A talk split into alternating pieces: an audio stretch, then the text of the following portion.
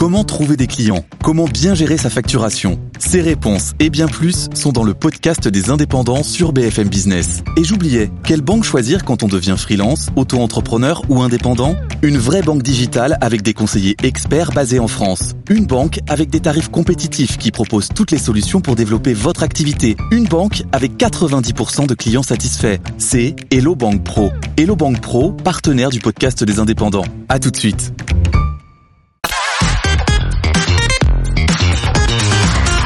BFM Business. Focus Retail, l'hebdo. Présenté par Céline Bosquet. Bonjour et bienvenue. Comme chaque semaine, nous allons découvrir ensemble les dernières initiatives qui activent le commerce. Au sommaire, les news d'Anissa Sekai. L'invité, Paul-Antoine Bria, a co-créé Yellow Corner en 2007.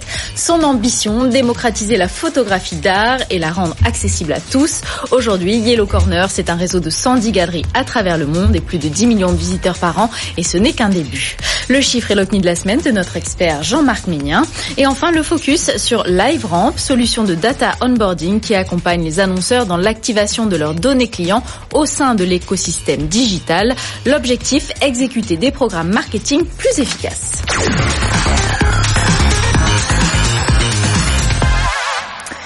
Et aujourd'hui, je suis accompagnée de Jean-Marc Ménien, directeur général Altavia Shoppermind. Et on commence avec vous, Anissa Sekai.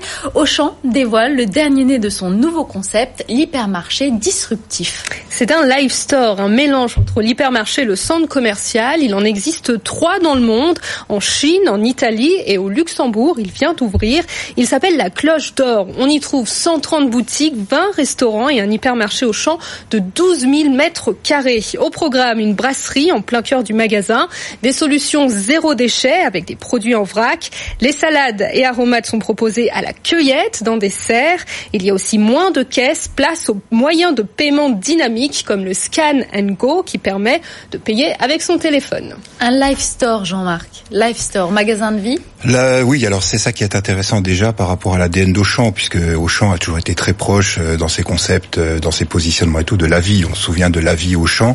Et effectivement, euh, depuis deux ans, ils vont même beaucoup plus loin, puisque pas dire qu'ils n'appellent plus ça un magasin, mais c'est un centre de vie qui est destiné à des habitants. Voilà. Donc, dans cette dynamique actuelle d'essayer de redynamiser les grandes surfaces, les hypermarchés, on peut faire du quelque chose à côté du commerce, de la convivialité, du bien-être, etc.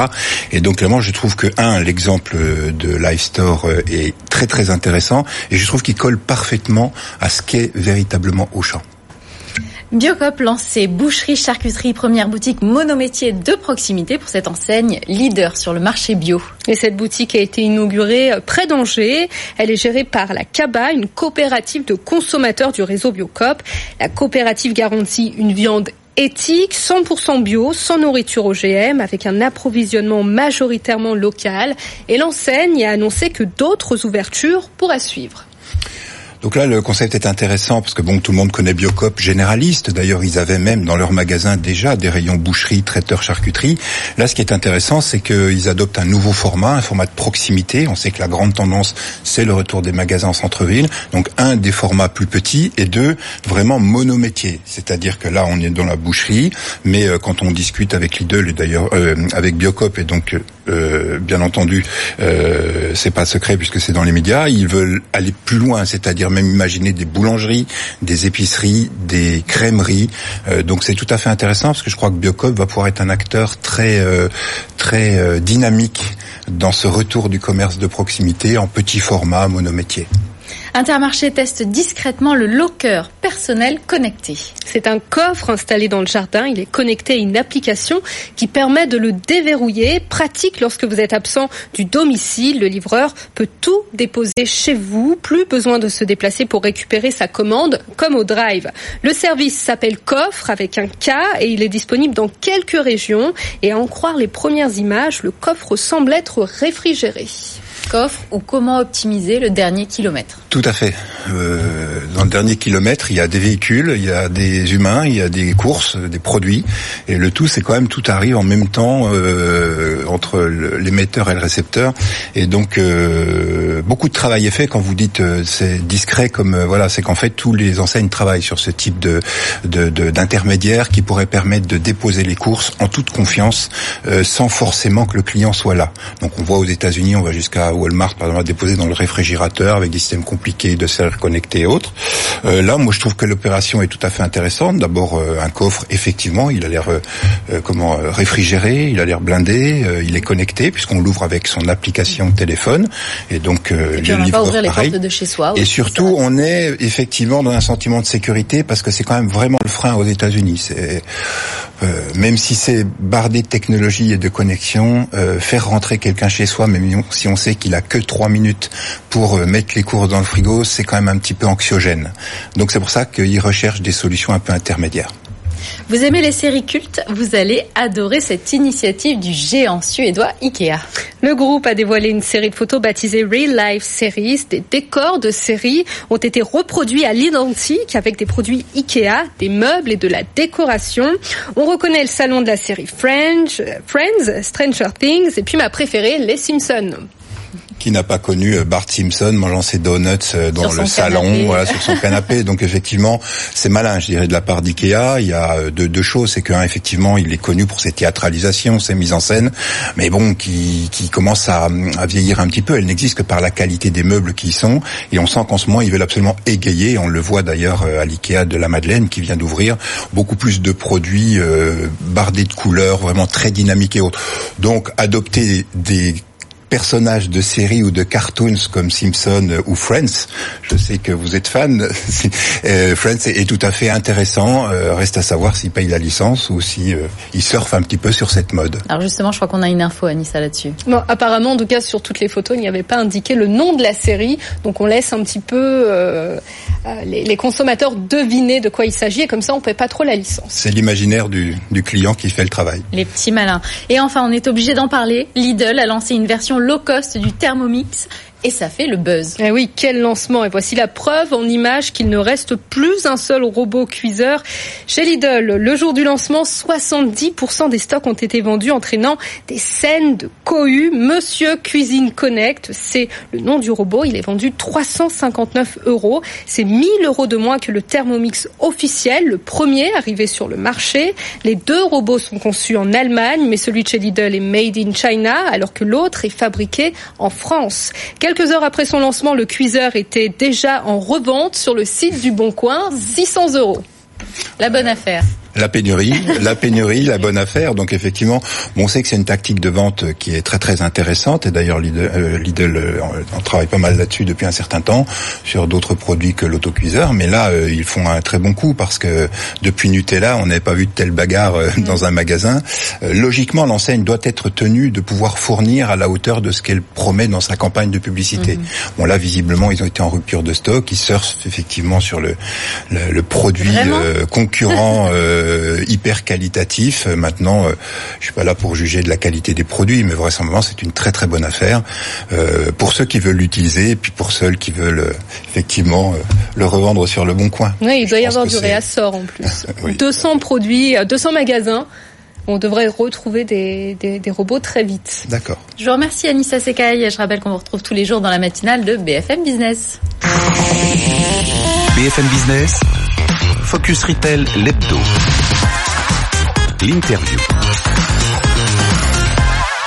L'invité de la semaine, Paul-Antoine Bria, est le cofondateur de Yellow Corner, la maison d'édition française de photographie d'art, éditée en série de tirages limités et numérotés. C'est important de le dire. Vous ne vendez pas de l'image ou de la photo, mais de la photographie d'art.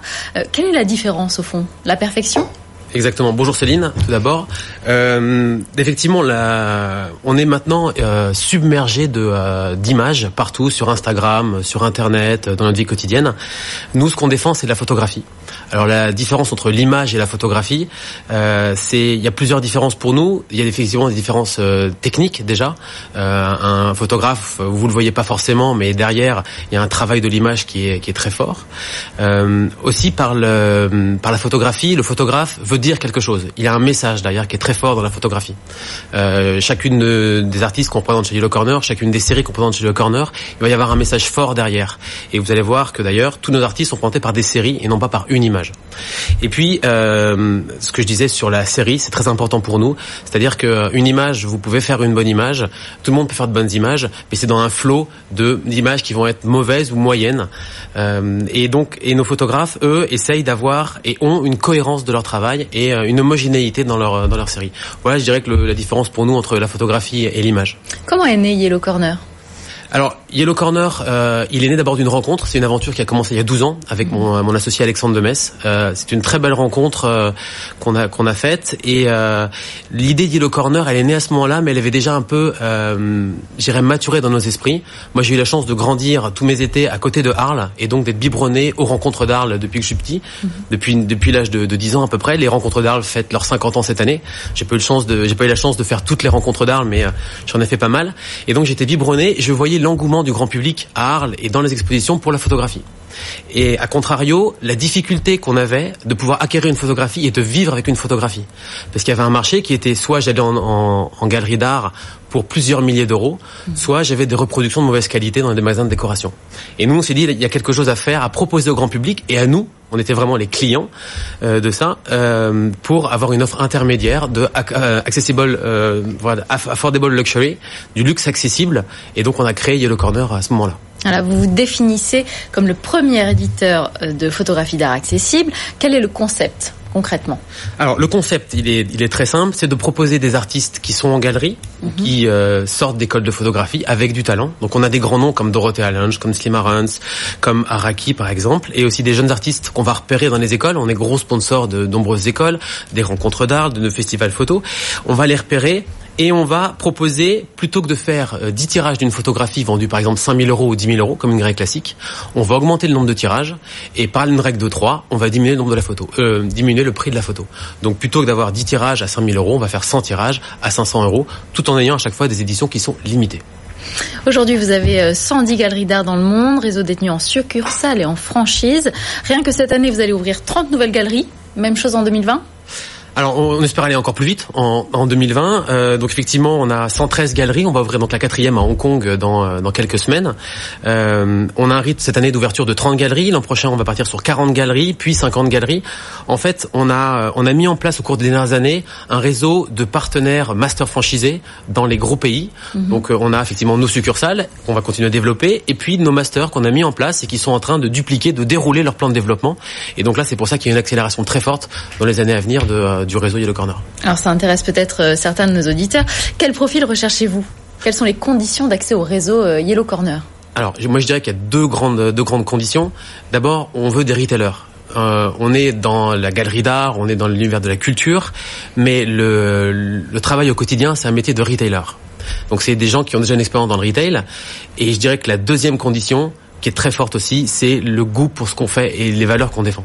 C'est-à-dire le goût pour la photographie, le goût pour l'esthétique et euh, le goût pour euh, donner au grand public l'accès à, cette, euh, à cet art, à cette forme d'art photographique.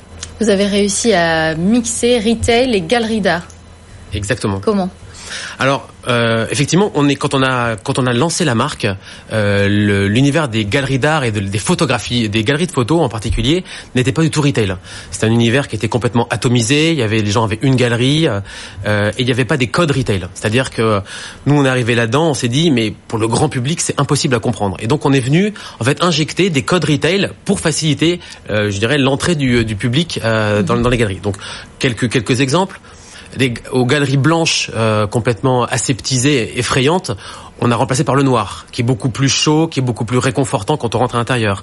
Euh, il n'y avait aucune musique. Vous rentriez, vous entendiez tousser.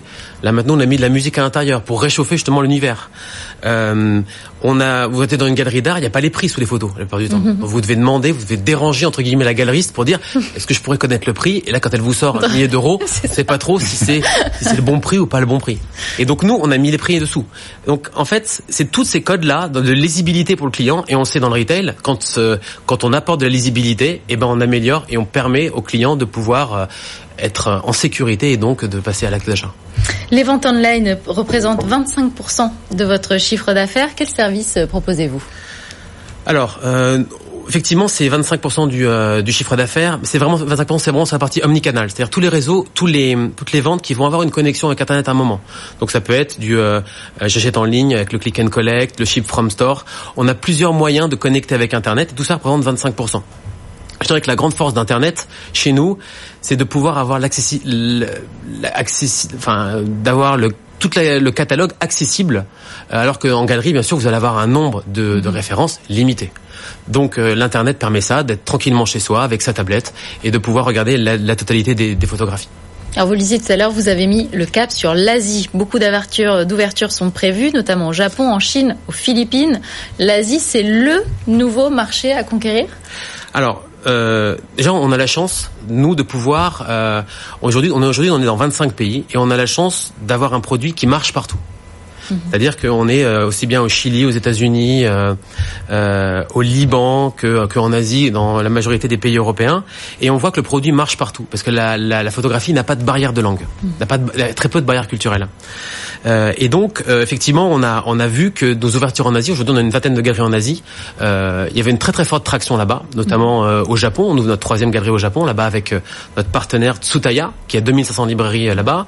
on va ouvrir donc notre quatrième à Hong Kong notre troisième en Chine à Pékin, et on sent qu'il y a une vraie appétence là-bas, mhm. qui est liée à plusieurs choses, qui est liée à un goût de l'esthétique. Ils sont euh, de la peinture, de l'estampe, et donc ils ont une vraie. Oui, il y a beaucoup de galeries d'art déjà. Exactement, il y a beaucoup de galeries d'art qui sont là-bas. On sent que les jeunes générations ont une vraie appétence pour la culture, pour les expositions sont pleines à craquer. Et puis, ils sont dans la phase aussi d'aménagement de leur décoration, d'aménagement de l'intérieur. Ils commencent à inviter, culturellement ça évolue, ils commencent à inviter les gens chez eux. Et donc, ils ont envie d'avoir un, un, intérieur qui est mieux décoré, qui est mieux, mieux aménagé. Et donc, on sent que là-bas, il y a une vraie, une vraie demande très forte. Jean-Marc, vous aviez peut-être une question?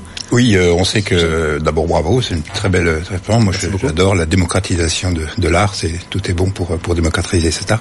C'était en Chine, euh, bien entendu, Alibaba, WeChat et les réseaux sociaux euh, où cette omnipuissance de JD.com et Alibaba est assez incontournable. Donc, comment est-ce que vous vous travaillez avec eux? Vous essayez de vous positionner en dehors? Comment est-ce que ça se passe? Ah bah, on est, c'est, on lance la partie internet justement en Chine euh, cet été. Et euh, pour l'instant, on a, on a fait ça, on a fait vraiment la partie retail qui est à chaque fois la partie préalable au développement de la marque dans un pays. Euh, et donc là, on, va rentrer sur toutes les plateformes euh, à partir de cet été. Effectivement, c'est un passage euh, obligé. La seule question aujourd'hui, c'est de savoir est-ce que cette partie online va représenter 25% ou beaucoup plus, parce qu'on a un historique aussi de marques qui sont similaires à nous, pour que ça représente 50-60% de leur business en Chine. Donc la, question va, va être sur la proportion du business online en Chine. C'est souvent par là que la surprise arrive, effectivement, pas pouvoir tenir les volumes et les... On a compris que vous souhaitez donc euh, démocratiser la photographie d'art. Quel est le montant du panier moyen? Alors, le panier moyen au niveau monde, c'est autour de 250 euros, mm -hmm. avec des variations assez fortes. En Europe, on va être à peu près un peu moins de 200 euros. Aux États-Unis, on va être à 500 dollars, par exemple, puisqu'ils sont fans des, euh, des, grands formats. Les petits formats ne les intéressent pas. En, au Japon, on va être à peu près comme, comme en Europe. Donc, j'irai après une moyenne de 250 euros, avec des prix qui vont vraiment de 50 euros, ce qu'on veut rendre accessible, jusqu'à 5 000, 6 000 euros. Avec les réseaux sociaux et les derniers smartphones qui font de très belles photos, on, a tout, on est tous un peu photographes, vous avez donc eu la bonne idée de créer en 2016 Zeinberg, je prononce correctement, mmh, afin que les gens puissent tirer leurs photos en qualité galerie. Ça marche? Ça marche très bien. Ça marche très bien et en fait c'est lié à, à, une, à beaucoup de demandes clients. C'est, on, faut, on, écoute, on essaie d'écouter nos clients au maximum.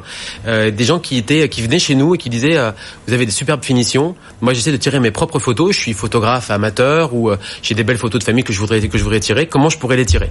Parce que je vais dans des laboratoires, mais c'est beaucoup beaucoup plus cher. Ou alors je vais en ligne et euh, trois fois sur quatre, j'ai des pixels sur ma photo où elle est mal, elle est mal coupée. Et donc euh, nous, on a eu l'idée de lancer ça, de lancer pareil sur la même idée de rendre accessible en fait le tirage pour le grand public, mais de ses propres photos avec Zeinberg. Et donc c'est des croissances euh, c'est des croissances à trois chiffres qu'on a qu'on a en ce moment. C'est une petite part encore de notre de notre business, mais c'est dans quelques années, je pense que ce sera un, un bon tiers du business. Yellow Corner, éditeur de photographie d'art, mais aussi de livres de photos. Vous avez ouvert récemment un Yellow Corner Premium, en quelque sorte, dans le centre de Paris. En quoi ce magasin est-il différent des autres Yellow Corner Alors, un peu comme la rencontre tout à l'heure avec mon associé, c'est c'est on a eu une opportunité, on a eu euh, donc la, on a pu reprendre la librairie de la Une euh, qui était Place Saint-Germain-des-Prés, qui est une librairie mythique, très belle qui a été créée voilà il y a il y a dans les années dans les, la fin des années 40 euh, et à la base c'était une librairie galerie. On a exposé Picasso, Man Ray, leurs premières expositions à Paris ont été faites là-bas. Et euh, c'était devenu, ça avait un peu vieilli, c'était devenu majoritairement une librairie. Et donc nous, on a eu la possibilité de reprendre en fait cet emplacement et on a hésité en dire est-ce qu'on fait un Yellow Corner ou est-ce qu'on en profite pour faire quelque chose d'un petit peu différent et d'adapter à la une en gardant le nom de la une qui est un superbe nom avec une superbe histoire. Et donc on est allé rechercher tout ce qui avait été écrit sur ça, tout ce qui tout ce que les artistes qui avaient présenté la une et on a on a gardé la marque et on a fait effectivement notre marque premium avec des éditions qui sont limitées comme Yellow Corner mais encore plus limitées avec euh, 30, 20 20, 30 exemplaires, 10, 20, 30 exemplaires, et euh, qui nous sert de deux choses, qui sert à aller chercher des grands noms de la photographie. Donc on a exposé là-bas Hélène von Unvert, Araki, Elliot Erwitt, et aussi à euh, continuer le, ce qu'on faisait chez Yellow Corner, c'est-à-dire de faire émerger des jeunes photographes. Mmh. En disant, tu as commencé chez Yellow Corner, ça fait trois ans que tu es chez Yellow Corner, tu as fait un nom maintenant. Euh, est-ce que sur une série de tes photographies, on va pas les exposer à la une sur une édition plus limitée, plus limitée et monographique? Et c'est ce qu'on fait en fait pour continuer le travail qu'on fait avec eux. Et on, édite également, comme vous l'avez dit, des livres de photographie. Allez, une dernière question. Quels sont les artistes qui vous inspirent?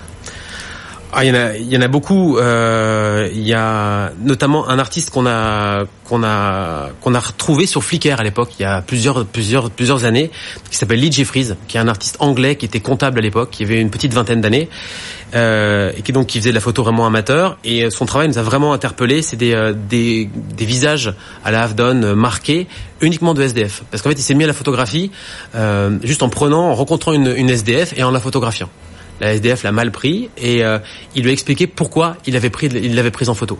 Et de, il a créé une relation avec cette SDF et il a continué après cette série dans le monde entier sur la SDF. Et donc son travail nous a, nous a beaucoup plu et on a produit euh, sa série de photographies. On a produit un livre avec lui et maintenant il est plus comptable du tout. Il est photographe et il est exposé dans une dizaine de galeries dans le monde. Et donc on est très heureux de l'avoir, euh, d'avoir fait émerger. Et c'est quelqu'un qui me touche personnellement. Une belle histoire. Je vous remercie Paul-Antoine Bria, cofondateur de Yellow Corner.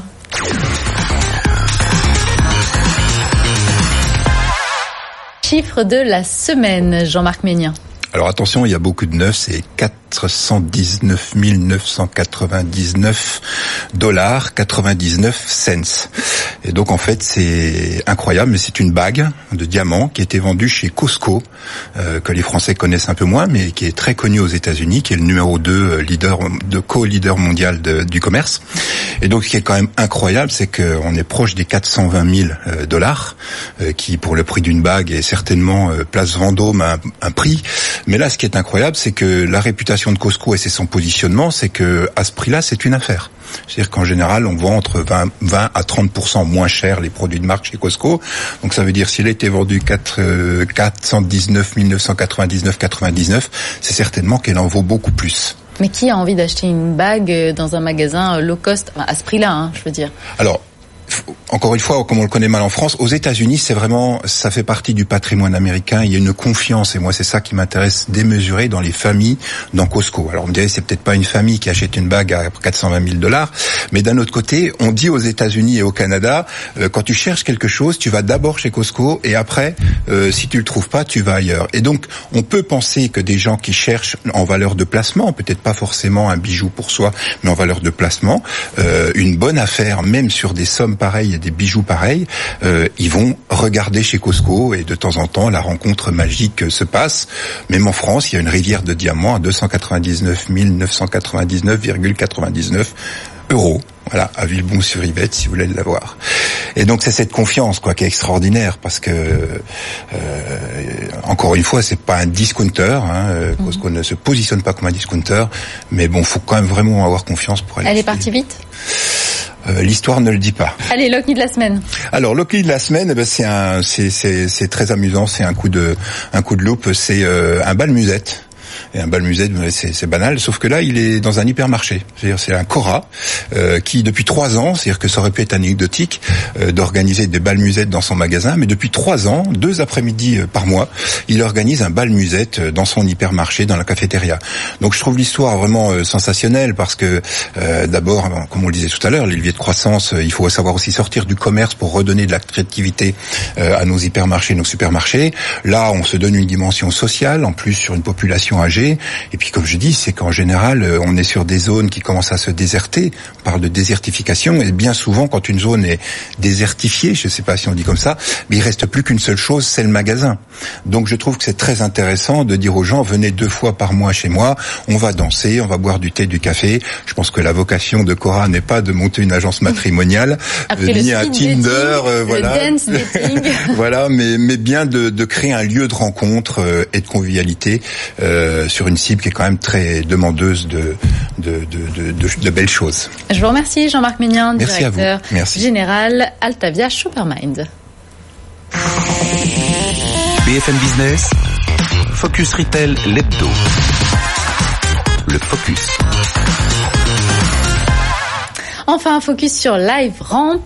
Pouvez-vous nous présenter cette solution, Jean-Marc? Alors, LiveBrand, c'est une société euh, américaine, très grosse société, qui est leader dans euh, ce qu'on appelle le, data onboarding. Donc, data onboarding, ça veut dire, euh, hein, c'est comme quand nous on va dans un avion, onboard, onboard. Donc, c'est censé réunir tous les data d'une marque, d'une société, et là en l'occurrence d'un retailer, euh, pour pouvoir les mettre euh, en relation euh, avec toutes les plateformes qui existent pour le digital, que ce soit de la publicité, du CRM et autres. Bon, c'est un milieu extrêmement complexe puisque du côté des marques ou des distributeurs ou des, sociétés, ils ont des bases de données qui viennent de partout, qui sont pas forcément bien renseignées ni en conformité avec la RGPD. Enfin bref, c'est et puis il y a une, notion de silo aussi, donc c'est toujours très compliqué déjà côté côté euh, émetteurs, on va dire, ou collecteurs de data. Et donc ces plateformes euh, tiers, tiers euh, de confiance permettent vraiment de pouvoir rassembler, de pouvoir sécuriser pour permettre après, en mettant en relation avec les plateformes digitales, d'avoir des messages beaucoup plus efficaces, beaucoup plus ciblés, avoir une personnalisation de la relation avec ses clients beaucoup plus pertinente. Donc en fait, c'est vraiment un pivot, on va dire, entre l'émetteur et le récepteur très très important. LiveRamp, tiers de confiance. Oui, tiers de confiance. Alors tiers de confiance, c'est un mot qu'on a découvert au tout début d'Internet euh, parce qu'il y avait beaucoup de sentiments d'insécurité, notamment vis-à-vis du paiement. Donc si vous prenez euh, les premiers euh, qui sont lancés dans le, paiement en ligne, c'était BNP, c'était CMDP ou c'était par exemple PayPal, bien entendu. Et c'est eux qui garantissent la confiance justement entre un client qui achète sur Internet ou un annonceur qui va mettre des données sur Internet et, et le monde du web où tous les dangers sont présents, bien entendu. Donc c'est tiers de confiance, ça veut bien dire quelque chose. C'est tiers parce que c'est un intermédiaire, mais il est de confiance et donc c'est lui qui garantit euh, la transaction euh, ou l'échange de data. Je vous remercie Jean-Marc Ménien. Merci, à, vous. de nous avoir suivis. On se retrouve la semaine prochaine. BFM Business. Focus Retail, l'hebdo.